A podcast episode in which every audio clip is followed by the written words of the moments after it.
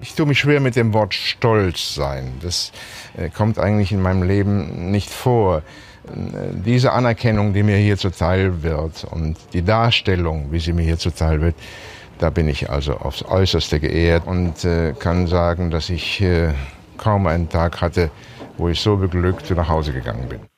Ja, das war der einzigartige und unverwechselbare Günter Netzer, unsere Vereinslegende oder wie man am Niederrhein sagt, Jünter Netzer. Der wird 75 Jahre alt nächste Woche Samstag, ausgerechnet am Derby-Tag Köln gegen Gladbach. Und im Vereinsmuseum gibt's deshalb jetzt ein paar Monate lang eine Sonderausstellung zu Ehren unserer legendären Nummer 10. Apropos legendär, das ist auch der Anspruch für die heutige Folge von Pfostenbruch, wie immer jederzeit abrufbar auf Spotify, auf Apple Podcasts. Mein Name ist Kevin Schulte und am Telefon zugeschaltet der urlaubende, deshalb wahrscheinlich ganz entspannte Fabian Engelbach. Absolut. Hi Kevin, völlig tiefenentspannt äh, melde ich mich heute aus Torre del Greco hier am Fuße des Vesuv. Ich bin gerade in Italien im Urlaub. Der, der geneigte Hörer wird sich denken, Fabian ist nur im Urlaub. Ja, das ist aktuell auch so. Äh, wird noch eine ganze Weile so bleiben, aber gut, bis zum nächsten Spieltag. Die nächste Folge werden wir auch noch aus dem Urlaub heraus aufnehmen. Gott sei Dank bist du ja aber dann da beim Derby und äh, vertrittst uns würdig. Genau, ich bin dann beim Derby da und später zum richtigen Zeitpunkt bin ich dann auch in Italien. Also du bist ja eigentlich zum falschen Zeitpunkt da, aber ich bin da, wenn wir in Rom sind. So. Absolut. Das als kleine absolut. Retourkutsche. Sehr gut. Ja, du hast es schon angesprochen, wir sprechen heute über das große Derby nächsten Samstag in Köln. Geiles Spiel, richtig Bock drauf schon. Danach geht's weiter mit der Europa League. Erster Spieltag gegen den Wolfsberger AC. Die besprechen wir im zweiten Teil der Folge ausführlich, also nochmal unsere Europa League Gruppenphase. Und zum Warmwerden würde ich sagen, wir sprechen nochmal ganz kurz über Günter Netzer. Das hat der Mann absolut verdient. Was verbindest du denn mit ihm? Ja, ich denke, dass Günter Netzer ist ja wie kein, kaum ein zweiter eng mit dem Aufstieg vom Borussia verbunden. Der Aufstieg aus der Unterklassigkeit in den, in den, in die Bundesliga, in die damalige Bundesliga, dann die ersten zwei Meistertitel und letztlich natürlich auch der legendäre Pokalerfolg 73 gegen Köln, wo er sich selber einwechselt. Ähm, das sind natürlich Geschichten, die den Verein auch geprägt haben. Ja, absolut. Ich habe mir äh, jetzt in der Vorbereitung auch nochmal die, die Highlights gestern angeschaut von diesem Spiel. Das ist ja wirklich eine der, wenn nicht die wahnsinnigste Story in, in Fußball Deutschland im Nachhinein. Also wirklich großartig, zumal er auch äh, in der Rückschau sagt, dass äh, der Trainer, also dass Hennes Weißweiler ähm, eigentlich genau richtig gehandelt habe, weil eben sein Kopf überhaupt nicht frei war etc. pp. Und ähm, ja, das hat sich wohl im Laufe des Spiels verändert. Da musste er selbst handeln irre Geschichte auf jeden Fall. Und ja, ich denke, es ist, spricht schon für sich, dass ein Spieler, der Borussia 1973 verlassen hat, also mittlerweile vor guten 46 Jahren bis heute in aller Munde ist und ähm, ja, einfach zu einer Vereinslegende wirklich im wahrsten Sinne des Wortes geworden ist. Definitiv. Also diese Huldigung, die musste jetzt sein von Günter Netzer. Dann Lass uns jetzt mal über die Fußballgötter von morgen sprechen, die hoffentlichen Fußballgötter von morgen. Denn im Derby, da werden ja immer neue Helden geboren. Köln gegen Gladbach, nächsten Samstag ist es soweit. Nach einem Jahr Abstinenz gibt's endlich wieder ein rheinisches Derby, weil Spiele gegen Düsseldorf sind ja nur, ja, sind ja nicht ganz die Kirsche auf der Torte. Fabian, was sind deine Erwartungen jetzt an das Spiel nächste Woche Samstag? Ja, ich bin natürlich jetzt mitten in der Länderspielpause auch schon absolut heiß auf das Derby. Äh, ich denke, wie alle. Und ähm, ist natürlich eine interessante Ausgangssituation jetzt relativ am Saisonanfang, aber doch auch schon ein richtungsweisendes Spiel. Und aber ein Derby im, im Grunde genommen spielt die reine gesamte sportliche Situation ja keine Rolle, weil am Ende geht es darum, dieses Derby zu gewinnen. Und ähm, mit so einem Derby-Sieg kann man auch ähm, eine schlechte Saison noch einigermaßen retten. Ja, aber nichtsdestotrotz in diesem Jahr, denke ich, äh, wird also durch den Spieltermin auch vierter Spieltag. Die Kölner haben ihre ersten Punkte im Sack nach dem 2-1 in Freiburg. Wir stehen mit vier Punkten, ja, sage ich jetzt mal, bei dem Auftaktprogramm im Soll, aber auch nicht mehr, nicht weniger. Dementsprechend ist ja auch die, die äh, Richtung relativ wichtig jetzt, in welche Richtung es geht. Gewinnen wir da, haben wir einmal das Derby-Momentum auf unserer Seite und äh, sind auch in der Tabelle äh, weit in der oberen Hälfte dabei. Also ist ja auch nicht ganz unwichtig jetzt in dieser Phase der Saison. Absolut.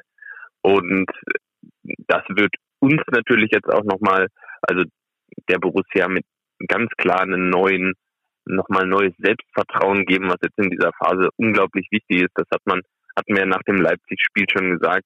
Die Phase nach dem 1-0, wo man gemerkt hat, dass so ein bisschen die Zweifel aufgekommen sind in ein paar Minuten nach dem 1-0 bis zur Halbzeit. Und da ist es einfach ganz wichtig, dass die Mannschaft aktuell äh, das Selbstvertrauen bekommt. Und dementsprechend äh, hilft dann ein Derby-Sieg natürlich enorm, auch sportlich und auch enorm für, für den weiteren Saisonverlauf, ganz klar. Ja, wir hoffen, dass ein weiterer Derby-Sieg in unserer langen Derby-Siegsgeschichte da am Samstag dazukommt nächste Woche. Wir haben uns gedacht, wir geben unseren Hörerinnen und Hörern jetzt mal ein paar schöne persönliche Derby-Momente auf den Weg für alle, die noch nicht heiß genug sind. Damit kriegen wir euch. Äh, Fabian, du fängst an, dein persönlicher Derby-Moment in, ja, in deinem Leben. Ja, ähm, ich habe ich hab sogar zwei vorbereitet, weil ich mir jetzt nicht genau nicht ganz sicher war, was du für einen genommen hast. Und ich dachte, bevor wir uns doppeln, bereite ich einfach mal zwei vor. Ich, ich fange auf jeden Fall mal mit dem mit dem schönsten an oder den, den, den ich nachhaltig als schönsten in meinen Erinnerungen habe. Ähm, und da muss ich sagen, das war Granit Xhaka 2015, 90 plus 1, äh, Kopfball zum 1-0 im Borussia Park. Im Anschluss sprintet Granit Xhaka, übrigens ein unglaublich geiler Typ, über die gesamt, über das gesamte Spielfeld als hätte er gerade, als hätte er gerade das Tor, das alles bedeutet, geschossen und das hat er ja auch hin zur Nordkurve und feiert und das war, also in dem Moment, es gibt nichts Geileres als ein Derby in der 90. Minute zu gewinnen und wenn dann noch ein geiler Typ wie Granit Xhaka das Tor schießt, ähm, das war schon, schon was ganz Besonderes. Ja, auf jeden Fall. Ich habe genau diesen Moment auch sozusagen als kleinen Backup-Moment aufgeschrieben, aber ich werde mich dann auf einen anderen fokussieren mit, äh, ja, den, den kein anderer Gladbach-Fan, Achtung, kein anderer Gladbach-Fan mit mir teilen kann, denn ähm, es war das Jahr 2011, da werden sich sicherlich alle dran erinnern, äh, 5 zu 1 Sieg, erstes Spiel von Marc-André Ter Stegen gegen, oh ja. gegen den ersten FC Köln. Das war die Saison, die dann am Ende mit Lucien Favre in der Relegation endete. Und äh, muss so der viert, fünftletzte Spieltag gewesen sein, ich glaube im April. Und ich hatte ähm, für die äh, Lokalzeitung, äh, für die hiesige Lokalzeitung, äh, den Soester Anzeiger, damals immer sonntags äh, Kreisligaspiele begleitet als Reporter. Und dann stand ich da auf dem Ascheplatz der TSG Soest Süd, wo unter anderem äh, Den Dennis Iljutschenko, man kennt ihn aus dem Profifußball, ah, seine ersten, ja. seine ersten ähm, Einheiten als, als äh, Spieler gemacht hat und äh, wo der entwachsen ist sozusagen. Also die Wo TS spielt der denn jetzt eigentlich? Ich glaube, der ist, äh, boah, spielt er nicht mehr in Duisburg? Ah, das kann sein, ja doch. Ich gebe es mal ganz kurz ein hier. Wir sind ja, wir sind ja quasi live, aber ich meine, der wäre, der wäre äh, in Duisburg geblieben. Was kompletter Mist ist, er spielt bei den Pohang Steelers in Südkorea. So, Jetzt haben ah, wir für einen ja, kleinen Schocker gesorgt. Da hast, du, da hast du damals jemanden gesehen, der auf der Welt nochmal ganz groß rauskommt. Absolut, ein Weltenbummler, also Respekt. Ja, Aber jetzt haben den, wir die Story den, ein bisschen verloren. Also, ich stehe da ähm, auf dem Ascheplatz der TSG Soest Süd, Kreisligaspiel. Und die Partien begannen immer damals 15 Uhr. Wir haben, glaube ich, um 15.30 Uhr gegen Köln gespielt und gingen so nach einer halben Stunde, da gab es innerhalb weniger Minuten drei Tore für uns. Angefangen, glaube ich, alles mit einem Freistoßtor von Ronaldo, äh, von Ronaldo, von Arango. Ähm, und dann habe ich da halt alle paar Minuten einfach laut gejubelt und die gesamten, äh, ich sag mal, 60 bis 70 Zuschauer dort auf dem Ascheplatz der TSG So Süd schauten sehr irritiert drein, ob ich denn jegliche, jegliche Objektivität äh, ähm, abgegeben habe. Aber es ist ja eh nichts passiert bei der TSG So Süd, also habe ich das dann übernommen und ja, ich habe mich dann hinterher dem, dem äh, Torwart, äh, hinter dessen Tor ich stand, habe ich das zwischendurch auch mal erklärt und habe mich ein bisschen entschuldigt. Aber es war halt ein unfassbar wichtiges Spiel und also das hört sich doof an, aber es ist ja dann noch mal wichtiger, wenn du gegen den Abstieg spielst und dann so ein Derby als Initialzündung nimmst, um da am Ende noch einen kleinen, einen kleinen äh, Schlussspurt zu starten mit äh, Ter Stegen im Tor und mit den vielen 1 zu 0 Siegen, die es dann da am Ende gab. Also das war mein, mein Derby-Moment in meiner Derby-Geschichte. Ja, in, der, in der Tat, ich glaube, diesen, diesen Moment äh, können nicht viele mit dir teilen, aber ich denke, dass dieses Spiel, das können sicherlich viele mit dir teilen.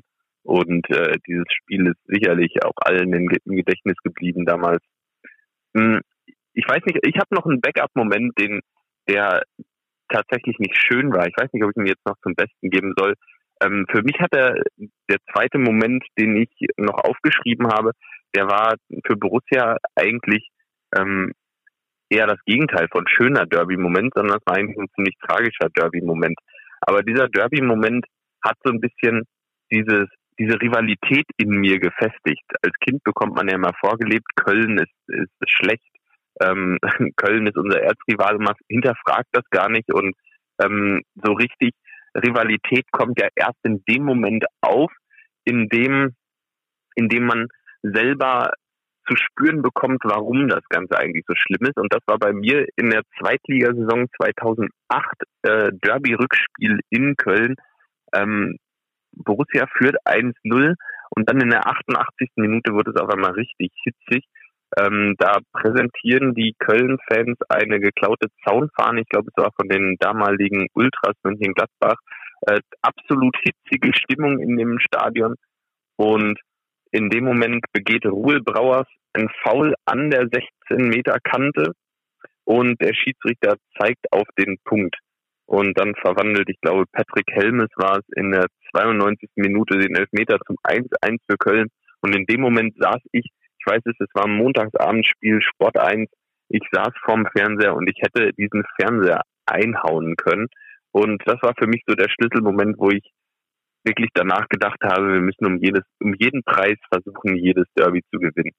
Ja, ich kann mich auch gut dran entsinnen. Da hat ja unser damaliger Spieler. Da haben wir, glaube ich, auch, das war auch ein Spiel mit diesen hellblauen ähm, Auswärtstrikots. Ja, hellblauen Trikots, genau. genau. Und, und Sascha Rösler ist dann noch auf den Zaun gestiegen, um die Fans zu beschwichtigen, auf Druck von, ja. ähm, von dem Schiedsrichter, glaube ich, weil es gab ja dann auch so, so Spielunterbrechungen da, weil natürlich äh, ähm, unsere Kurve auch sehr erzürnt war, ob der, oh. ob der Aktion der Kölner. Und dann ähm, musste ja, Rösler, genau. glaube ich, unter anderem anrücken. Ja. Genau. Also an das Spiel ähm, erinnere ich mich auch noch sehr, sehr stark. Ja, der aufmerksame Pfostenbruchhörer wird bislang einen Dauerbrenner in diesem Podcast vermisst haben. Die Rede ist von Dobby. Natürlich ist auch der diesmal am Start und ja, der hat sich auch nicht nur auf einen Derby-Moment äh, einigen können. Ja, einfach mal Ton ab.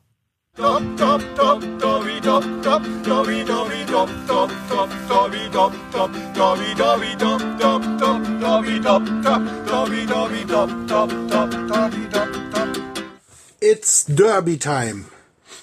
Das rheinische Derby, 1. FC Köln gegen Borussia München-Gladbach. Ja, da schlägt auch jedes Fußballherz Sturm oder Wellen. Meine absoluten Highlights, ich muss sagen, ich habe drei Highlights. Einmal, weil wir ja nun mal in Köln spielen, kann ich mich noch gut erinnern an den 13.11.93. Muss ich zwar ein bisschen lange nachholen oder ausholen. Das war ein 4 zu 0 Sieg beim ersten FC Köln. Und damals hatte, glaube ich, die Tore geschossen. Dreimal war, war der Martin Max und der Peter Winhoff haben getroffen. Das war ein 4 zu 0 Sieg. Zur Halbzeit führten wir schon 2 zu 0. Das war einfach ein Spiel, echt bei Köln und Köln hatte nicht den Hauch einer Chance gegen uns damals. Das weiß ich nur als kleines Kind. Habe ich, glaube ich, die Zusammenfassung damals in RAN geguckt bei Sat 1. Ich glaube, Jürgen von Torra hat sogar dann moderiert.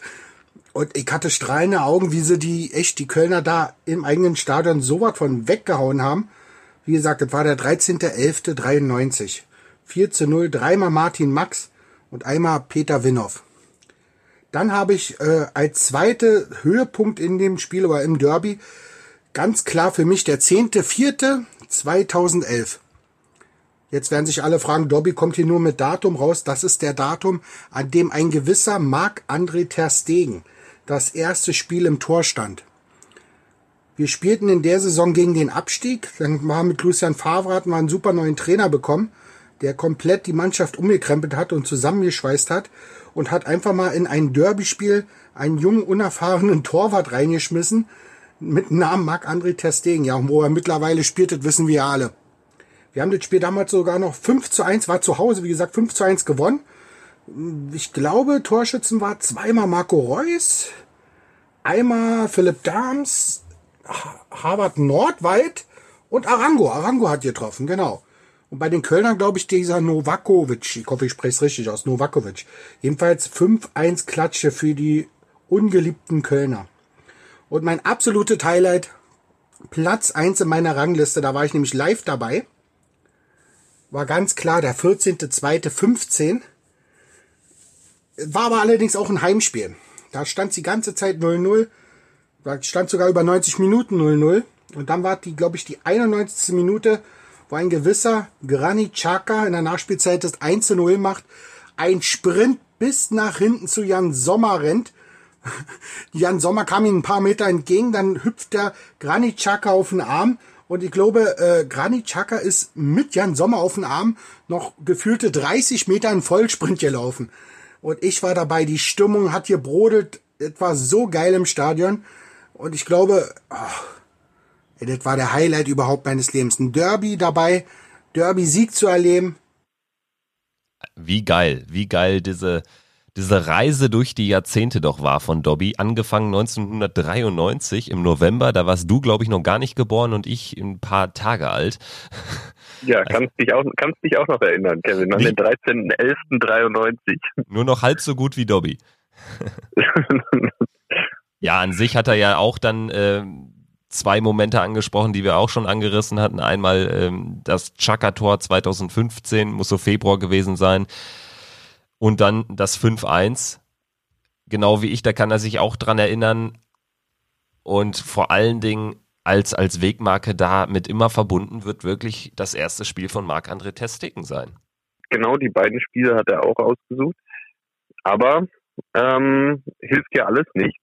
so schön es auch war. Sollten wir vielleicht mal über die aktuelle, über das aktuelle Spiel sprechen, oder?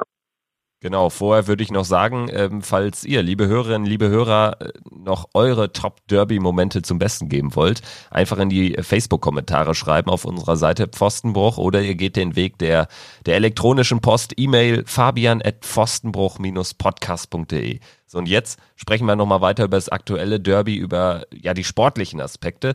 Äh, Fabian, zur Ausgangslage, ich hatte es äh, kurz angerissen, wir vier Punkte, Köln drei Punkte was ist dahingehend zu erwarten? Was ist, äh, was ist aus sportlicher Sicht vom 1. FC Köln zu erwarten? Das ist eine sehr gute Frage, mit der ich mich äh, gestern Abend auch stark auseinandergesetzt habe, weil ich von Köln bisher in dieser Saison noch gar nicht viel gesehen habe. Und ich musste mir die Mannschaft erstmal angucken. Jetzt letztes Jahr in der zweiten Liga auch immer so mit einem Auge verfolgt. Und ähm, da kannte ich die Mannschaft dann irgendwann ganz gut und konnte die Mannschaft ganz gut einschätzen. Aber wenn man die Mannschaft aktuell betrachtet, dann fällt auch auf, dass sich da einiges getan hat in der Mannschaft und dass da einige Namen drin sind, die sicherlich auch nicht ähm, nicht jedem Fußballfan geläufig sind oder waren. Vielleicht werden sie es noch, hoffentlich nicht zu sehr. Ähm, aber wenn, wenn ich mir die äh, Aufstellung der Kölner im letzten Spiel gegen den SC Freiburg anschaue, dann ähm, fallen da Namen auf wie Borno, Verstrate, Skiri oder Ezibue. Ähm, das sind Namen, mit denen der mit denen viele interessierte Fußballfans vor der Saison mal noch gar nichts anfangen konnten. Aber sie haben sich teils schon sehr gut sehr gut eingefunden, glaube ich. Äh, Birger Verstrate hatten zum Beispiel, den, äh, der ist mir im Pokalspielen Wien Wiesbaden aufgefallen. Der spielt auf der 6, ist, glaube ich, aus äh, Gent oder Gent in Belgien gekommen. Und dann, ja, Skiri ist ja so ein bisschen oder hat sich so ein bisschen zum Königstransfer gemausert, auch aus sportlicher Sicht, nachdem er da in Freiburg in der Nachspielzeit für die drei Punkte gesorgt hat. Ja, also sind viele unbeschriebene Blätter dabei und was ich bemerkenswert finde, sie haben sich sehr heimlich, still und leise doch mit potenziellen oder nicht nur potenziellen Startelf-Spielern verstärkt, weil auf den ersten Blick waren das alles Namen, die einem nicht wirklich geläufig waren. Und wenn man sich da den Kader aus der zweiten Ligasaison anschaut, da sind ja einige gestandene Spieler dabei, die äh, zweifellos für die äh, zweite Liga eher ein Betriebsunfall war, für die ähm, die erste Liga die Heimat ist. Also so würde ich den Kölner Kader charakterisieren, ist irgendwie viel möglich, alles drin. Ähm, wir haben jetzt auch mal zur vor dem Spiel ähm, mit Patrick Herrmann gesprochen. Also Dobby hat mit Patrick Herrmann sprechen können nach der 1 zu 3 Niederlage gegen Leipzig, wo natürlich auch schon der, der Blick aufs Derby gerichtet wurde. Mal schauen, was Patrick Herrmann sagt. Macht mich natürlich auch froh, äh, wenn man dann ähm, trotz ähm, ja, ein Spiel, wo man 3-1 verloren hat, dann die Nordkurve geht, ähm, bejubelt wird ähm, ja, und dann äh, heiß gemacht wird auf, aufs Derby. Was denkst du? Gefühlmäßig, Bauchgefühl? Gefühl ist gut. Also Derby ist immer was Besonderes. Ich äh, habe es ja auch schon ein paar Mal miterleben dürfen. Gerade auswärts nochmal in Köln ist äh, auch nochmal ganz cool, ähm, ja, dort zu gewinnen. Also es gibt eigentlich nichts Schöneres und okay. das werden wir versuchen. Sehr gute Einstellung, zumal er nochmal referiert auf das Leipzig-Spiel, auf die Stimmung in der Nordkurve, die ja trotz der Niederlage direkt sehr kämpferisch war. Also man merkt ja auch im Umfeld, da ist ja, das ist ein anderes Spiel, ne, Fabi? Ja, auf jeden Fall. Und genau das gibt mir auch ähm, Hoffnung für das Spiel, weil Borussia hat sehr viele äh, gestandene Profis, die schon lange bei Borussia spielen. Da haben wir natürlich Patrick Herrmann, der es gerade schon angesprochen hat, dann äh, Toni Janschke, Fußballgott und äh, viele weitere, die jetzt schon viele Jahre bei Borussia spielen und genau um die Bedeutung des Derbys wissen. Und da gibt es bei Köln natürlich mit äh, Jonas Hector, Timo Horn auch zwei, die das wissen aber eben auch diese vielen neuen Namen und viele Spieler, die vielleicht dieses Derby noch nicht so greifen können. Und äh, das gibt mir Hoffnung für, für das Spiel, dass, dass Borussia mit der besseren Einstellung oder mit der besseren Derby-Einstellung in das Spiel geht.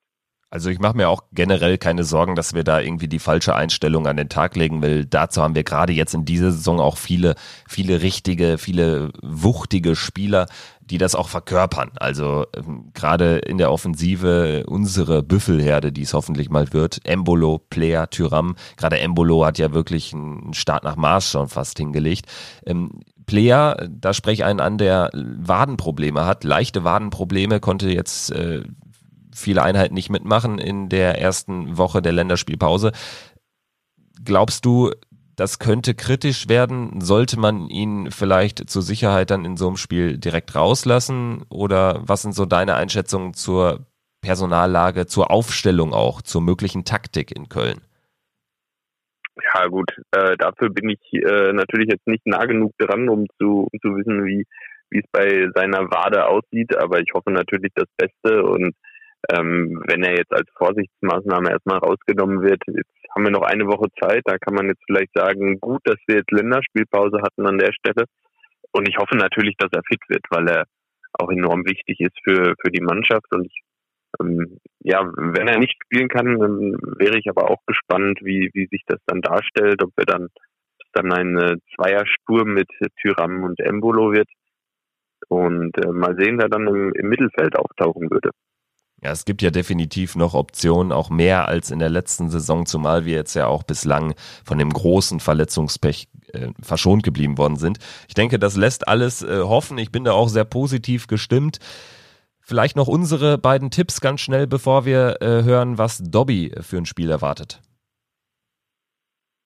Also ich tippe, dass wir das Spiel 3-1 gewinnen.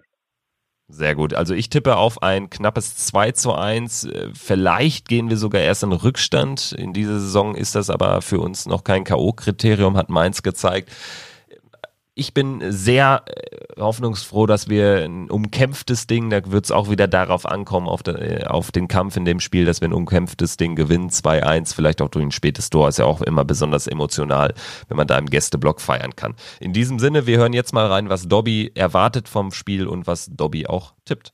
Dop, dop, dop, Dobby, dop, dop, Dobby, Dobby, dop, dop, dop, Dobby, dop, dop, Dobby, Dobby, dop, dop, dop, Dobby, dop, dop, Dobby, Dobby, dop, dop, dop, Dobby, dop. Derby ist, ist was ganz anderes. Da sind, da ist mehr Emotionen. Auch von den Zuschauern wird es auf dem Platz übertragen und da geht es einfach nur über den Kampf. Und ich hoffe, ich hoffe, wir nehmen den Kampf auf, wir nehmen den Kampf an und dann wird es ein ganz enges Spiel, weil ehrlich mal die letzten sieben Spiele komplett alle ganz hauchenge Kisten waren, wo immer ein Sieger hervorging, aber immer nur mit einem Tor Unterschied. Und ich nehme mal stark an, ich hoffe, wir gewinnen. Ich schätze uns auch ein, dass wir gewinnen. Und dass es so eine Art äh, Initialzündung wird, um die, um jetzt richtig in die Saison richtig, richtig gut reinzukommen zu starten, durchzustarten. Und ich sage mal wirklich, wir gewinnen da 2-1. Ich hoffe es so sehr. So ein richtig dreckiges, schöne Derby mit Kampf, mit Gretchen, mit, mit Emotionen, mit, ach, alles, was dazugehört, was man, was wir uns alle wünschen. Und dass wir natürlich dann wirklich die drei Punkte da aus der, aus der Domstadt holen. Und dann, ich habe irgendwie das Gefühl, das könnte so eine, so, so ein Schlüsselspiel der Saison jetzt werden, wo man jetzt noch den Schalter richtig, richtig umlegen kann. Das waren noch schöne Schlusswörter zum Derby. Dann lass uns jetzt nochmal über die Europa League sprechen. Das haben wir auch äh, kurz angedeutet, dass wir darüber heute nochmal konkret sprechen wollen. Jetzt mit ein paar Tagen Abstand und entspannter Urlaubsstimmung, Fabian, wie gefällt dir unsere Gruppe? Es geht gegen die AS Rom, Başakşehir hier aus Istanbul und den Wolfsberger AC, der in Graz in Österreich spielt. Ja, ich habe mich jetzt auch sportlich nochmal ein bisschen mit den Teams befasst, habe mir die, die Teams nochmal genauer angesehen und das sind auf jeden Fall spannende Aufgaben. Und aber nach wie vor absolut sportlich machbar, spannend und ich denke auch gute Reiseziele. Und das ist ja für viele Fans, die ähm, gerne zu Auswärtsspielen, gerade international fahren, auch ein ganz wichtiges Kriterium. Ja, am Donnerstag, den 19. September, also zwischen äh, dem großen und dem kleinen Derby gegen Köln und Düsseldorf geht's ja schon los mit einem Heimspiel. Aus sportlicher Sicht sicherlich auch der richtige Start in so eine Gruppenphase, um da möglichst mit großer Wahrscheinlichkeit die ersten drei Punkte einfahren zu können. Es geht gegen den Wolfsberger AC. Und äh, ja, das ist so ziemlich das unbeschriebene Blatt in der Gruppe. Wir wollen das ändern und haben, oder ich habe da im Vorfeld mit einem bestens informierten Sportjournalisten aus Österreich gesprochen, mit Marcel Yildiz, den habe ich mal angerufen. Ja, hallo, Marcel ist da. Ja, hallo, Kevin hier. Grüß dich. Hi. Servus. Ja. Wegen mir können wir direkt anfangen. Es geht ja auch schnell. Ja. Schön, dass du die Zeit genau. genommen hast. Erstmal grundsätzlich, äh, du kennst dich ja logischerweise auch durch deinen äh, beruflichen Hintergrund und durch deine Tätigkeit in Österreich äh, bestens mit dem österreichischen Fußball aus. Und jetzt spielen wir in einer Gruppe mit dem Wolfsberger AC.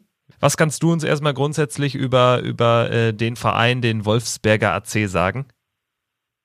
Ja, genau, der Wolfsberger AC ist prinzipiell ein kleinerer Verein in Österreich und hat da in der letzten Saison wirklich durchwegs gute Leistungen gebracht und sich den dritten Platz gesichert. Dann hat der Verein auch ein bisschen davon profitiert, dass Red Bull Salzburg den äh, ÖFB Cup gewonnen hat und damit der dritte Platz äh, ein Fixplatz für die Europa League Gruppenphase war. Äh, damit ist der WRC diesmal erstmals in der Europa League Gruppenphase dabei. Spieler, die man vielleicht noch kennen sollte oder auf die man vielleicht auch aufpassen könnte, ist auf jeden Fall schon Weißmann der israelische Stürmer ist im Sommer neu gekommen und hat bisher wirklich äh, eingeschlagen, also komplett eingeschlagen. Er hat, glaube ich, schon in, innerhalb von kurzer Zeit jetzt neun Tore gemacht und auch spielerisch bringt der Mannschaft dann komplett neue Elemente hinein. Und ein auch sehr wichtiger Spieler für die Mannschaft ist mit Sicherheit Marcel Ritzmeier, der in der Jugend ähm, lange Zeit bei BSW Eindhoven gespielt hat und auch für diverse andere Vereine in, der Nieder in den Niederlanden äh, tätig war. Grundsätzlich, äh, was für ein Verein ist der WRC? Also es ist ja ein sehr kleiner Verein aus einem sehr kleinen Ort. Deshalb müssen sie ja auch ausweichen ins Stadion des SK Sturm nach Graz. Kannst du uns da ein bisschen was erzählen?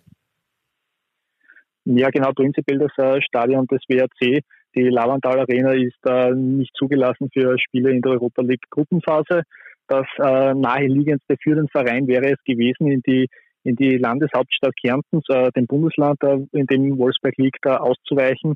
Allerdings ist dort äh, gerade eine Ausstellung, äh, wo Bäume auf dem Spielfeld gepflanzt wurden und somit hat sich diese Option äh, für den BRC erledigt. natürlich auch ein blöder Zufall, dass das genau dann passiert, wenn es erstmals ein Verein aus Kärnten in die Europa League Gruppenphase schafft. Und so ist man eben nach Graz ausgewichen. prinzipiell ist das ja auch nur knapp eine Autostunde entfernt von Wolfsberg. Also ganz so weit entfernt ist es nicht. Äh, der Verein selbst ist seit einigen Jahren äh, fixer Bestandteil äh, in der österreichischen Bundesliga und einen sehr großen Anteil daran hat auch der Präsident Dietmar Riedler, der da sehr viele Bemühungen in den Verein gesteckt hat, der auch auf der Sponsorensuche sehr ein wichtiger Faktor ist und natürlich auch selbst in seiner Firma da ein, ein, ein Gönner des Vereins ist. Insofern äh, muss man auch sagen, ohne Dietmar Riegler würde es äh, den WRC in der Bundesliga nicht geben.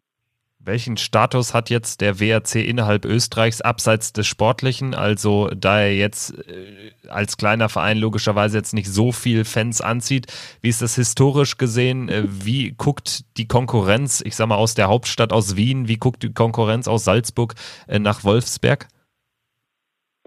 Ja, da muss man vielleicht auch ein bisschen unterscheiden, wenn man jetzt sozusagen von den großen vier in Österreich spricht, eben äh, Salzburg, die zwei Wiener Vereine Rapid und Austria äh, und auch Sturm Graz. Äh, da muss man da auch sagen, dass es Sturm Graz, Rapid Wien und Austria Wien vor allem in der letzten Saison nicht gelungen ist, äh, eine wirklich optimale Saison zu spielen. Austria Wien hat das im Endeffekt noch ein bisschen glimpflich dahin gerettet mit dem vierten Platz im Endeffekt, ähm, Sturm äh, als Fünfter und Rapid Gano als Siebter. Das war sicher nicht äh, der Anspruch dieser Vereine. Und ich glaube schon, dass man registriert hat, dass beim WRC ein sehr guter Offensivfußball gespielt wurde, dass man da auch ähm, durchaus äh, offensiv gepresst hat, die Gegner früh unter Druck gesetzt hat, zu Fehlern gezwungen hat und, und das war eigentlich die große Stärke des WRC. Man hat da über den Sommer allerdings Trainer Christian Ilzer an Austria Wien verloren, hat mit Gerhard Struber jetzt einen Mann bekommen, der früher beim FC Liefering sozusagen einem äh, Farmteam von Red Bull Salzburg äh, wo der tätig war, den hat man neu bekommen als Trainer und da wusste man noch nicht zurecht, okay, wie funktioniert so, so, sozusagen die Red Bull-Schule in Kärnten. Aber man muss sagen, dass äh, diese Spielkonzepte von Christian Ilzer und Gerhard Struber jetzt nicht ident sind, aber durchaus einhergehen und, und eine Weiterentwicklung der Mannschaft auch zu sehen ist. Wo kann man die Schwächen ausmachen? Wir haben jetzt über die Stärken viel gesprochen. Was sind potenzielle Schwächen des WRC?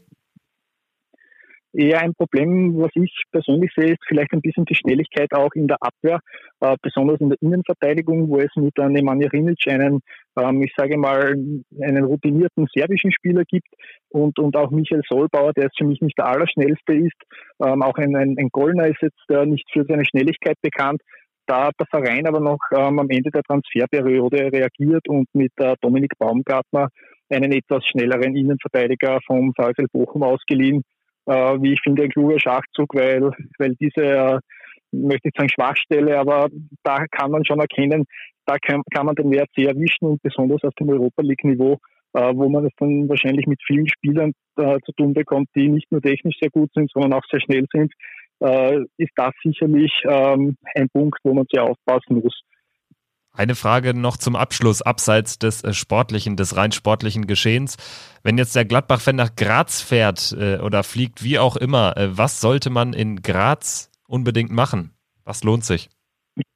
Ja, nachdem das Spiel ja auch, ähm, sage ich mal, recht spät äh, im Lauf des Jahres ist, dann dürfte auch in Graz der, der, Weihnachtsmarkt schon geöffnet sein in der ganzen Altstadt. Das ist mit Sicherheit eine Attraktion, wo man sich vielleicht den ein oder anderen Tee oder Glühwein auch genehmigen kann äh, ist wirklich eine sehr weihnachtliche Stimmung dann, die man da bekommt. Äh, an, auf der anderen Seite kann man natürlich auch den Schlossberg, das Wahrzeichen der Stadt, äh, sich ansehen, auch mit einer Bahn hinauffahren, wer den, den Fußmarsch nicht antreten möchte. Äh, prinzipiell war Graz ja auch die Kulturhauptstadt im Jahr 2003. Von damals äh, gibt es auch noch die sogenannte Murinsel, ein, ein, ein Gebilde, das in den Fluss, der durch die Stadt fließt, die Mur, hineingebaut wurde oder auch das Kunsthaus sind sicher Attraktionen, die man sich auch als, als Gladbach-Fan ansehen kann. Ja, vielen Dank für die ganzen Informationen. Das ist mir alles neu. Also insofern hat sich das äh, schon, schon gelohnt. Ich danke dir sehr. Ja, danke auch für die Befragung und die Einladung in euren Podcast. Auf jeden Fall immer gerne. Marcel Yildiz war das, direkt aus Österreich. Ich danke dir sehr und wir hören uns. Bis dahin, mach's gut. Ja, ciao, danke. Soweit also Marcel Yildiz zum WRC. Fabian, das waren ja interessante Einblicke. Ich denke, da sind wir schlauer geworden. Fazit bleibt aber, wir und die Roma sollten normalerweise schon ins 16. Finale einziehen. Oder ist das auch so, so die Grundstimmung, die über der Gruppe schwebt? Ich denke schon absolut. Also ähm, das sollte schon so sein. Ich denke, der, also unter normalen Umständen sollte der Wolfsberger AC da eigentlich kein Wort um den um das Weiterkommen mitsprechen sollen. Ähm, Bashashi hier ist so ein bisschen die, der, die große Unbekannte. Ähm, sehr viele große Namen, aber man weiß nicht so ganz, ähm, ja, wie gut sie wirklich sind oder wie gut sie eben noch sind, wenn, wenn sie viele Allstars haben. Da werden wir sicherlich gleich auch nochmal drauf zu sprechen kommen. Es reicht ja, wenn man Demba Bar nennt, Elgero Lia, Ada Turan, und das sind nur, nur drei von zehn so ungefähr. Naja, ähm, wir ja. werden ja auch während äh, der Europa League Gruppenphase immer mal wieder konkret noch auf die äh, jeweiligen Gegner in, in der Vorschau ähm, zu sprechen kommen. Ähm, Dobby hat uns natürlich auch noch seine Einschätzung gegeben zu unserer Gruppe mit Rom, mit Istanbul, mit Wolfsberg. Wir hören auch da mal rein.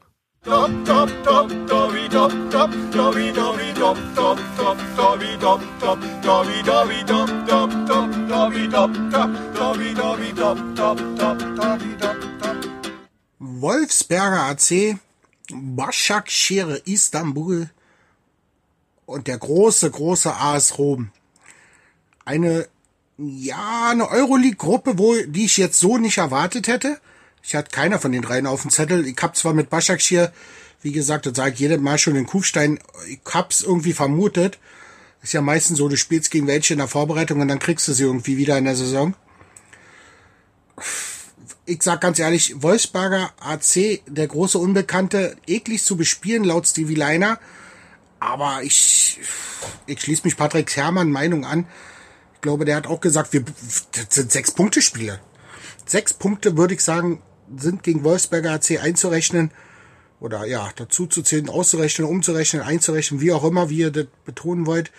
Başakşehir wird in Istanbul schwer, da hoffe ich nur auf einen Punkt, weil in der Türkei zu spielen wird immer dreckig, immer schwer. Zu Hause ganz klarer Heimsieg, also da nehmen wir vier Punkte, das sind zehn Punkte. Ja, und zweimal unentschieden gegen AS Rom, dann haben wir in der Gruppe zwölf Punkte. Ich denke mal, damit sind wir mindestens Gruppenzweiter und kommen eine Runde weiter. Ja, da hat er eine Runde Wünsch dir was gespielt. Ne? Drei Siege, drei Unentschieden nehme ich auch sofort. Aber ist ja auch jetzt nicht ganz unrealistisch. Wenn wir da wirklich mit, mit dem Esprit, mit der, mit dem Fortune reingehen, wie in die letzten Euroleague-Gruppenphasen. Wir haben ja schon zwei gespielt in den letzten Jahren. Und ich glaube, in der tatsächlich letzten mit Villarreal, Zürich und Apollon Limassol haben wir auch genau die zwölf Punkte geholt. Und wenn es wirklich sehr gut läuft, wäre das sogar möglich. Ja, und ähm, ja, ich denke auch, wenn es sehr gut läuft, dann ist das möglich. Ähm, und aber lustig von Dobby muss ich jetzt gerade nochmal drauf zu sprechen kommen.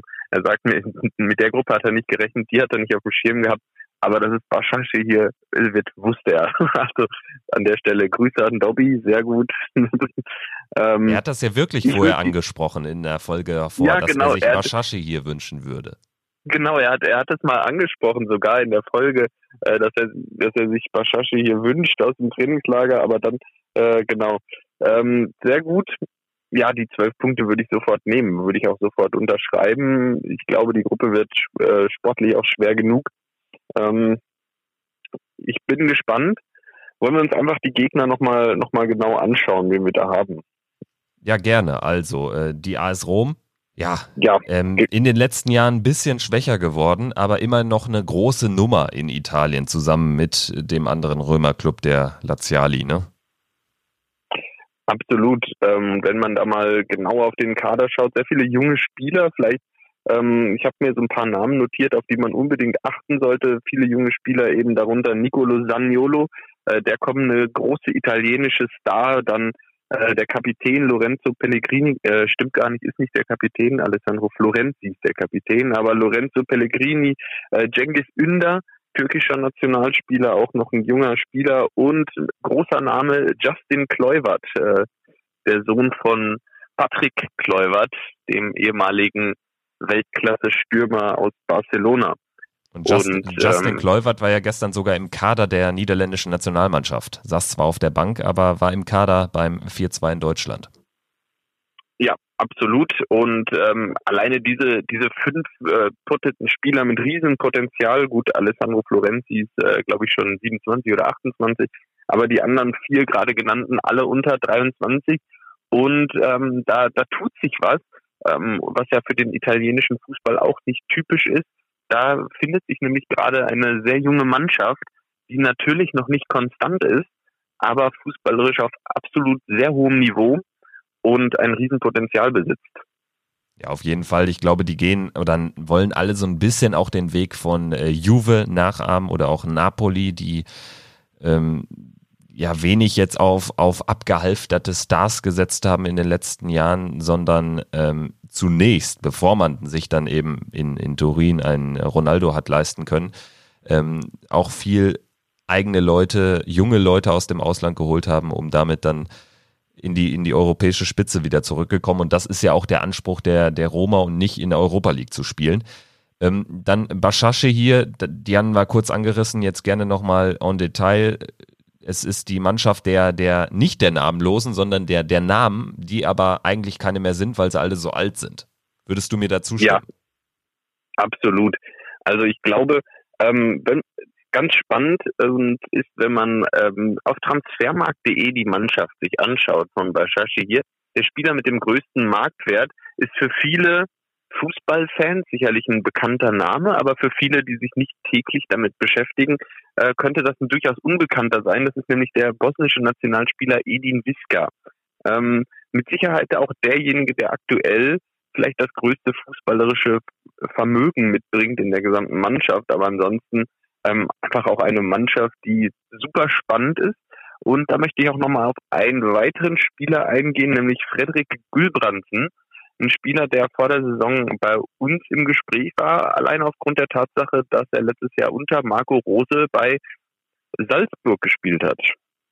Stimmt, genau. Also da war ja quasi die gesamte Mannschaft bei uns im Gespräch. Wie weit die Gespräche fortgeschritten waren, nachdem da Stevie Leiner feststand, ist ja unklar, weil Max Eberl ja auch äh, ja ein Manager der Marke ist, äh, nie mehr als einen Spieler von einem anderen Verein holen.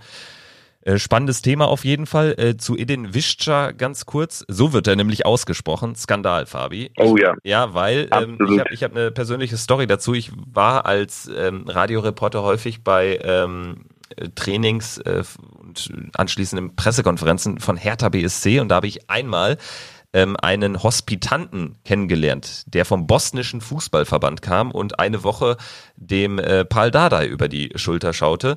Und äh, mit dem habe ich dann lustigerweise über den bosnischen Fußball gesprochen und der hat mir, das ist so fünf Jahre her, etwas über Edin Wischa erzählt, ein sehr trickreicher, ein sehr schneller Spieler, äh, dem er da durchaus zugetraut hat, noch einen Vereinswechsel zu machen. Das ist lustigerweise nie so richtig passiert. Da ist ja jetzt schon ein paar, äh, paar Jährchen so in den, ja, in der 1B-Klasse des europäischen Fußballs, aber hat sich da einen Namen gemacht und ist für mich auch der beste Spieler von Istanbul Başakşehir. Absolut. Ich habe mir dann nochmal, ich habe das dann nochmal unterteilt, den Kader in Spieler, die man aus der Bundesliga kennt und Spieler, die einfach einen riesigen Namen haben. Ähm, aus der Bundesliga kennt man un, un, unter anderem da Junior Kaisara, der hat mal bei Schalke gespielt, Milos Jojic von Dortmund und unseren Nichtfreunden aus der Domstadt, Elgero Elia, äh, Hamburg und Bremen gespielt, Demba Bar, äh, ehemals bei Hoffenheim und Berkay Özkan, gerade ausgeliehen vom HSV ähm, nach Istanbul. Das sind so die Namen, die man aus Deutschland kennt, wenn man jetzt, sage ich mal, nur den deutschen Fußball verfolgt. Ja, es reicht ja fast schon für eine Legendenelf, gerade dadurch, dass ein Kaisara auch ähm, ja in der Zeit auf Schalke relativ äh, viel gespielt hat, bis er in Ungnade gefallen ist. Auch Berkay Özcan ist sicherlich dem einen oder anderen Begriff. Ähm, es gibt auch bei unserem letzten Gruppengegner oder beziehungsweise chronologisch dem ersten, aber bei der Mannschaft aus äh, Top 4, dem Wolfsberger AC, gibt's auch einen nicht ganz unbekannten Namen. Es ist der Mittelfeldspieler Michael Lindl. Der hat ein paar Jahre für Düsseldorf und ich glaube 1860 München gespielt. Ich hoffe, der sagt auch dir was, sonst bin ich hier der Einzige. Ja, absolut. Der sagt auch mir was. Und ich habe noch einen Namen gefunden, ähm, Lukas Spitz, ähm, der ehemalige Schalker, spielt auch beim Wolfsberger AC. Und auch Düsseldorfer, ne? Auch Düsseldorfer, absolut. Die haben sich erstmal bei Düsseldorf bedient, genau. Und äh, wie ich letztes Mal schon angekündigt hatte, auch der Dominik Baumgartner vom VfL Bochum, der jetzt dahin gegangen ist. Also schon auch ein paar Spieler, die eine gewisse Qualität mitbringen und auch in Deutschland, ich sage mal, im Dunstkreis der ersten Liga gespielt haben. Das hast du schön gesagt. Also ich denke, wir können uns alle freuen auf diese Europa League Gruppenphase und haben so ein bisschen Licht ins äh, Dunkle gebracht bei ja auch den Gegnern fernab der Roma, die ja dann doch bekannt ist. So, und jetzt haben wir für euch vorbereitet noch einen besonderen Tipp für alle Gladbacher, die ähm, fahren wollen, die die ein oder andere Auswärtsreise in Europa mitnehmen wollen. Es gibt da ein neues Projekt, das ein ähm, Sportjournalist, äh, Lutz Wöckener, mit drei Freunden ins Leben gerufen hat. Das heißt Bet for Away Fans und ist angelehnt an den Hashtag, der 2017 nach dem wegen des Bombenanschlags abgesagten Champions League-Spiel Dortmund gegen die AS Monaco ins Leben gerufen wurde. Damals boten Dortmund-Fans den Gästen aus Monaco kurzfristig Übernachtungsmöglichkeiten an, weil die ja dann nicht mehr so schnell nach Hause kommen konnten, da das Spiel ja am nächsten Tag dann stattfand. Lutz und seine Freunde haben daraus eine Plattform geschaffen, quasi ein soziales Netzwerk für Fußballfans. Und im Vorfeld habe ich darüber mit Lutz sprechen können. Und das ist die Idee dahinter. Wir sind vier, vier Kumpels, die sich schon seit der Schulzeit kennen. Und einer von den Vieren hatte tatsächlich an diesem Abend die Idee, weil er so begeistert war von diesem Hashtag, wo dann die monegassischen Fans bei den Dortmundern übernachten konnten, ähm, dass man da irgendwas draus machen könne, vielleicht irgendwann mal, weil es ist was Positives und diese Idee hat sich dann, das liegt ja nun schon zwei Jahre zurück, äh, ja, die ist gereift. Ähm, dadurch, dass wir vier alle an unterschiedlichen Standorten sitzen, ähm, ja, hat man sich da immer mal wieder drüber unterhalten und dann irgendwann gesagt, okay Leute, jetzt reicht's. Wollen wir jetzt was machen oder nicht? Äh, Butter bei die Fische und dann haben wir gesagt, jetzt machen wir das einfach mal, um zu gucken, ob das funktioniert, weil wir davon sehr überzeugt waren und ähm, ja, haben dann ein Jahr lang eine Seite konzipiert, ähm, die diesen Gedanken äh, mitträgt und, und vielleicht auch ein Stück weit noch weiterdenkt, nämlich eben, ähm, dass Fußballfans die Möglichkeit bekommen, bei anderen Fußballfans zu übernachten. Ähm, und unsere Frage oder die, die, die wir uns gestellt hatten, war, warum muss es immer so einen, einen schlechten Anlass geben, wie, wie eben diesen Bombenanschlag oder es gab auch weitere Fälle in den letzten Jahren, das wissen viele nicht, wir haben da recherchiert, ähm, bei kurzfristigen Spielverlegungen. Äh, bekannt ist vielleicht noch der Hashtag Auswärtsbett beim Spiel Dynamo Dresden gegen den Hamburger SV, wo die Hamburger nicht mehr mit dem Zug zurückkamen äh, nach dem Spiel. Ähm, das hat auch funktioniert, also die Idee ist toll, die Idee funktioniert, zumindest im Kleinen. Und äh, wir wollen das zum Standard machen oder zumindest, dass es, dass Fans die Möglichkeit haben, ähm, auch jemanden zu finden, ähm, wenn es keinen besonderen äh, Anlass ähm, gibt. Und äh, ja, also bislang ist das Feedback. Wir sind jetzt seit 1. Juli ähm, sind wir mit der Seite live gegangen, ist das Feedback sehr gut. Aber die Seite kann noch viel, viel mehr. Also diese, diese Bettensuche, diese Bettenanfrage ist ein Punkt und der wird auch durch den Namen transportiert, aufgrund der Historie eben auch. Aber eigentlich können wir noch viel mehr. Ja, spannendes Projekt, Fabian, oder? Also was ist deine, deine erste Reaktion, wenn du daran denkst? Ich verbinde das direkt mit potenziell überragenden Europapokalgeschichten. Ja, absolut. Und äh, das hört sich auch total spannend an. Und vielleicht ist das ja auch den, für den einen oder anderen was für diese Europapokalsaison. Vor allem, wenn ich da an Rom denke. Ich denke, in Rom könnte es dann doch durchaus den einen oder anderen geben, der da auch potenziell beteiligt ist. Und ich war jetzt gerade vor ein paar Tagen in Rom und muss sagen, ich bin absolut begeistert von der Stadt. Also jeder, der noch nicht da war oder das letztes Mal als Borussia in Rom gespielt hat, nur zum Spiel geschafft hat. Es lohnt sich, nehmt euch ruhig auch zwei, drei, vier Tage Zeit, ähm, wenn ihr die Zeit habt, wenn ihr Urlaub habt und ähm, verbringt die Tage in Rom und sucht vielleicht auch auf der Seite Bad for Away Fans nach einem nach einer Unterkunft und kommt mit den Leuten vor Ort eben in Kontakt. Ja, und wie genau das Prozedere ist, also was ich tun muss, wie ich mich anmelde etc. pp, das äh, hat uns Lutz auch erklärt. Das geht wirklich sehr, sehr schnell. Also äh, angegeben wird die E-Mail-Adresse. Ähm, erstmal, du musst deine Postleitzahl eingeben. Also wir haben bewusst darauf verzichtet, jetzt eine konkrete Adresse äh, da abzufragen. Ähm, das wäre vielleicht ein bisschen too much, aber eine Postleitzahl schon, dass man so ungefähr sehen kann, wie nah wohnt diese Person jetzt äh, an dem Stadion dran oder wo überhaupt ist sie in Europa äh, einzusortieren. Ähm, das war's fast schon. Das Einzige, was du noch angeben musst, äh, ist dein Lieblingsverein. Kriegst dann auch ein schönes Logo auf dein, auf dein äh, Profilbild geklebt und dann bekommst du eine E-Mail, äh, mit der du deinen Account verifizierst. Ähm, und dann bist du drin. Äh, wirst dann finden eine ein sogenanntes Dashboard, auf der die unserer Meinung nach wichtigsten Funktionen ähm, alle drauf sind. Das heißt ganz oben natürlich Destination, ja, Destination, wo willst du hin? Und dann, wenn wir jetzt euren Fall mal durchspielen, äh, ihr wollt, äh, du willst nach Istanbul, dann gibst du eben Istanbul ein oder Basak hier, also entweder oder, das, das, das findet äh, das, das System schon und wird dir dann eine Karte ausspielen, ähm, wo das Stadion drauf ist und im Umkreis von, ich glaube, die Voreinstellung ist so 40 Kilometer, 30, 40 Kilometer, alle äh, Bad for Away Fans User anzeigen. Ähm, du kannst diesen, diesen Ausschnitt vergrößern, verkleinern, kannst reinzoomen, rauszoomen und klickst dann eben auf einen dieser, dieser Member, äh, kriegst dessen Profil angezeigt und hast dann direkt die Möglichkeit, ihm entweder eine Nachricht zu schreiben, ihm direkt eine Bettenanfrage zu stellen oder ihn als Freund zu adden. Also man merkt, es hat auch so ein bisschen soziales Netzwerk äh, durchaus auch.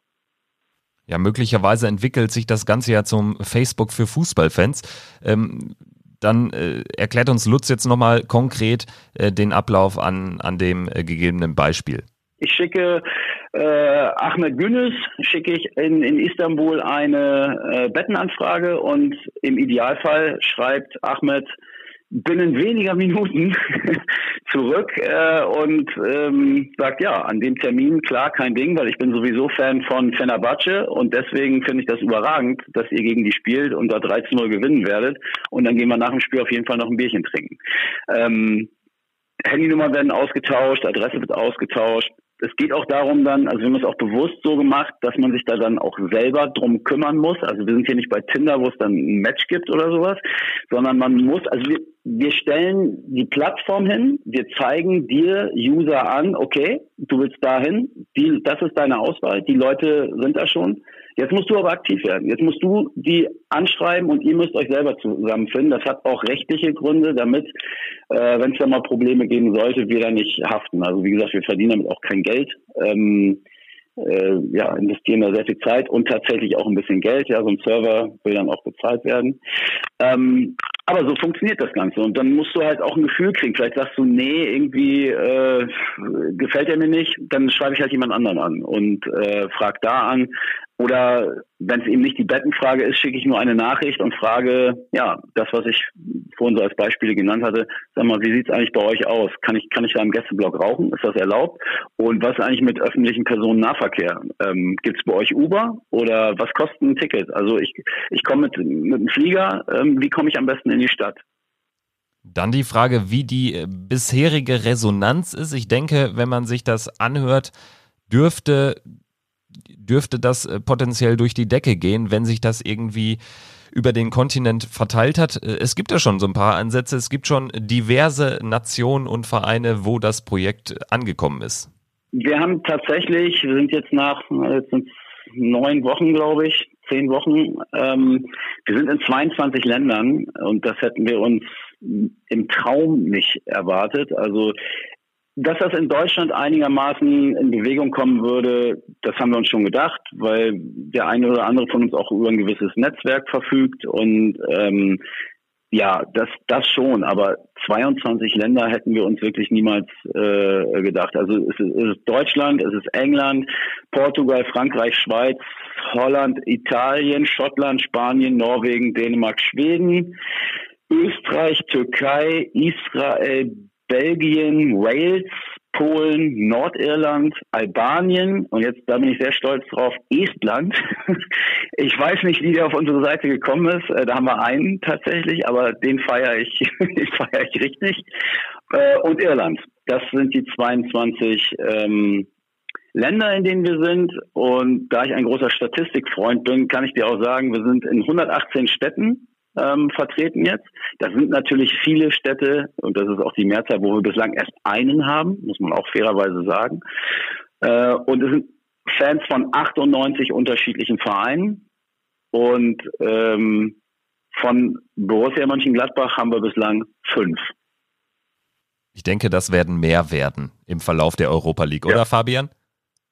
Auf jeden Fall. Und ähm, ich denke, alleine unsere Hörer, meldet euch an und ähm, stellt anderen Leuten Bett zur Verfügung. Vielleicht wird es der ein oder andere euch danken und ähm, euch dann auch das Bett zur Verfügung stellen. Gerade so eine Gruppenphase oder so ein europäisches System, wo man zweimal aufeinander trifft, ist das ja eigentlich die optimale Gelegenheit. Der eine bietet dem einen ein Bett an und auf dem beim Rückspiel ähm, kann der andere dann umsonst dort übernachten. Das sehe ich auch so, zumal ähm, du bist ja auch gerade jemand, der auch abseits der Borussia sich äh, viele Spiele im europäischen Fußball einfach mal gibt, ähm, auch teils absurde Spiele. Also so eine Art Groundhopping äh, kann dadurch natürlich auch äh, forciert werden oder kann zumindest günstiger werden, denke ich. Das hat uns äh, Lutz auch erklärt. Ja, haben wir auch auf der Seite, stellen wir auch fest. Wir sehen auch oder beobachten das auch in einigen äh, Groundhopper oder Groundhopping-Gruppen, ähm, dass das da schon äh, Thema ist. Ähm, wir haben mehr als 2000 äh, Vereine und, und Stadien äh, bei uns gelistet. Ähm, ich weiß auch, dass es User gibt, die sich einfach da durchklicken. Also die fahren vielleicht gar nicht auswärts, die finden das aber einfach geil, sich diese ganzen verschiedenen Stadienbilder anzugucken. Das geht bei uns auch. Und was glaube ich auch für viele so ein Pluspunkt ist, ähm, du kannst dir bei uns einen individuellen Spielplan ähm, zusammenbasteln. Also du, du suchst dir die Spiele, äh, für die du dich interessierst und hast dann, kennt man von Facebook vielleicht, ähm, so ein Interested-Button. Also ja, so mal gucken, vielleicht finde ich ganz spannend, vielleicht fahre ich zu dem Spielen oder so ein Ich nehme teil. Ähm, und kannst dann natürlich auch direkt sehen, ähm, wer noch teilnimmt und wer noch interessiert ist. Und wir haben zu jedem Spiel dann so einen kleinen, ja, wir nennen das Match Talk. Ähm, da können dann auch Fragen gestellt werden, werden wie, äh, hat hier eigentlich noch jemand eine Karte übrig? Ich brauche für einen Kumpel noch eine oder ich habe noch eine übrig, wer, wer sucht noch? Ähm, ich fahre mit dem Auto am Samstagmorgen äh, zum Spiel im, im Borussia Park. Ich habe noch zwei Plätze frei, komme aus Richtung, weiß ich nicht, Leipzig. Möchte noch jemand mit? Also ja, ganz, ganz praktische Dinge einfach auch. Oder, und das würde mich sehr freuen, wenn, wenn sich das durchsetzen würde, neben diesem ähm, ja, völkerverbindenden Gedanken, europäischen Gedanken, dann aber auch gerne auch in der Bundesliga oder zweiten Liga oder von mir aus auch in der Regionalliga, so sich einfach mal zu verabreden. Ne? Eine Stunde vorm Anpfiff, äh, ich, ich fahre auswärts und, und sprech oder schreibe in so einen Matchtalk rein, hat irgendwer Bock auf ein Bierchen? Äh, und, und, und wenn ja, wo? Ähm, zeigt mir doch mal eine, eine nette Kneipe, wo sich, wo sich Fußballfans vorher treffen, so ein bisschen hat so ein bisschen englischen Charakter, finde ich, ja. Ähm, so einfach in Pub nochmal vorher ein, zwei Stunden bisschen rumflaxen, ähm, aber alles eben auf einer, auf einer friedlichen, lustigen Ebene, Leute kennenlernen. Ähm, ja, wenn, wenn wir das hinkriegen würden, dann äh, hätten wir unser, unser Ziel eigentlich erreicht. Ich denke, das können auch wir äh, den, den Fans nur ans Herz legen aus unseren Europapokal-Erfahrungen, dass es ja wirklich sich lohnt. Augen und Ohren mal offen zu halten, wenn man da an Orten ist, die man sonst vielleicht auch gar nicht bereisen würde. Also bei Rom jetzt eher weniger, das ist ja generell einfach eine Wahnsinns-Touristenstadt, aber auch die kleineren Orte, wenn man da in Graz ist, ist es jetzt vielleicht nicht das erste Ziel, woran ich denke, wenn ich in Österreich Urlaub mache. Aber das kann ja auch dann wirklich bereichern, wenn man da mit Locals in Kontakt kommt. Äh, ich würde sagen, Fabian, wir werden im Verlauf der Gruppenphase, also im Verlauf des restlichen Jahres, werden wir auch immer mal wieder in der einen oder anderen ähm, Folge mal was ansprechen hinsichtlich unserer Europapokalreisen, unserer Europapokalgeschichten. Ich denke, das ist eine gute Idee, oder? Ja, absolut. Und an der Stelle können wir allen nur ans Herz legen, ähm, fahrt, wenn ihr könnt, fahrt raus in die Welt und ähm, und äh, ja, es lohnt sich auch diesmal wieder. Ich denke, es sind ähm, für Borussia auch drei super spannende Städte, total unterschiedliche. Äh, mit Rom und Istanbul natürlich zwei riesen Metropolen, gerade Istanbul. und ähm, mit Graz eine kleine Stadt, die immerhin auch die zweitgrößte Stadt Österreichs ist. Was man nicht vergessen darf, in der Tat. Und äh, wir haben auch zu guter Letzt noch einen kurzen Aufruf von Lutz Wöckener, einem der Gründer von Bad for Away Fans. Gladbacher, wenn ich das noch sagen darf, Gladbacher, meldet euch an. Wir warten auf euch. Ja, wird eine tolle Saison. Also ich freue mich sehr auf Borussia Mönchengladbach und die Eintracht auch. Äh, das waren tolle Auswärtsfahrten in den letzten Jahren. Auch für einen neutralen Beobachter, das, das zu sehen, das macht wirklich Spaß. Und Gladbach in Istanbul, Gladbach in Rom, freue ich mich drauf. Ja, ich mich auch, definitiv. Äh, damit äh, erstmal vielen Dank an Lutz, dass er, ähm, dass er uns das Projekt mal so ausführlich erklären konnte.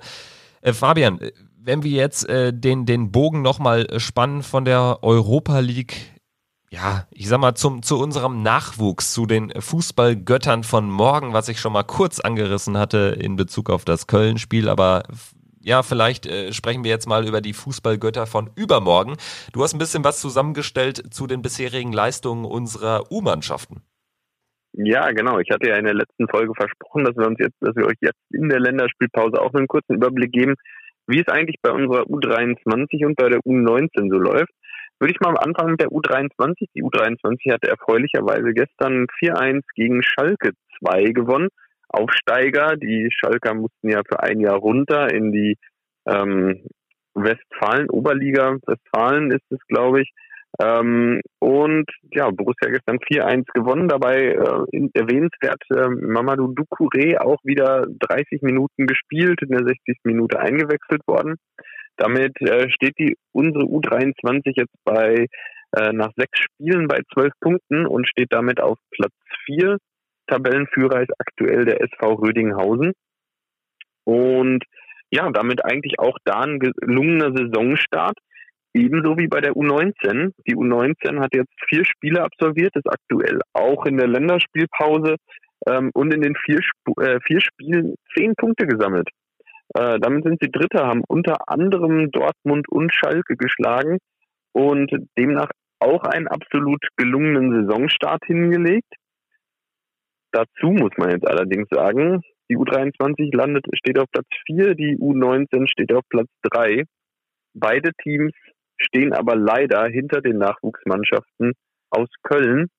Und damit das der Profimannschaft nicht passiert, müssen die Profis es nächste Woche einfach besser machen. Was heißt besser machen? Aber sie müssen definitiv das Derby in Köln gewinnen nächste Woche.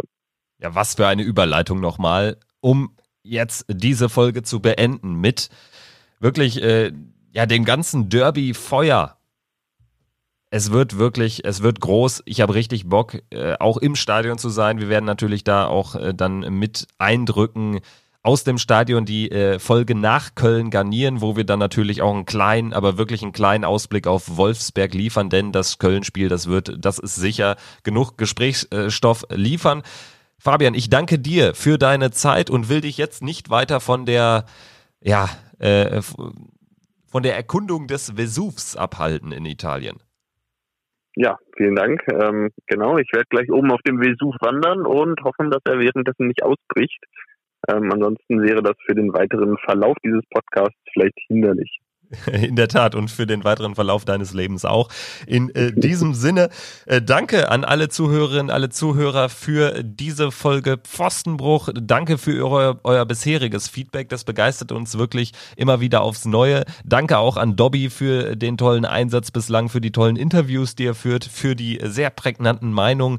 Und ähm, ja, allen sei gesagt, Pfostenbruch auf Facebook einfach liken und dann verpasst ihr auch keine Folge mehr. Und natürlich gilt das auch für die Podcast-Abspielplattform für Apple Podcasts und für Spotify. Auch dort einfach nach äh, Pfostenbruch suchen oder auch wenn ihr Borussia Mönchengladbach eingebt, da kommt ihr dann auch direkt ähm, mit unserem Podcast in Verbindung. In diesem Sinne, wir sagen Tschüss, bis zum nächsten Mal und hoffen alle auf einen souveränen Derby-Sieg beim ersten FC Köln. Bis dahin, nur der VfL. Nur der VfL.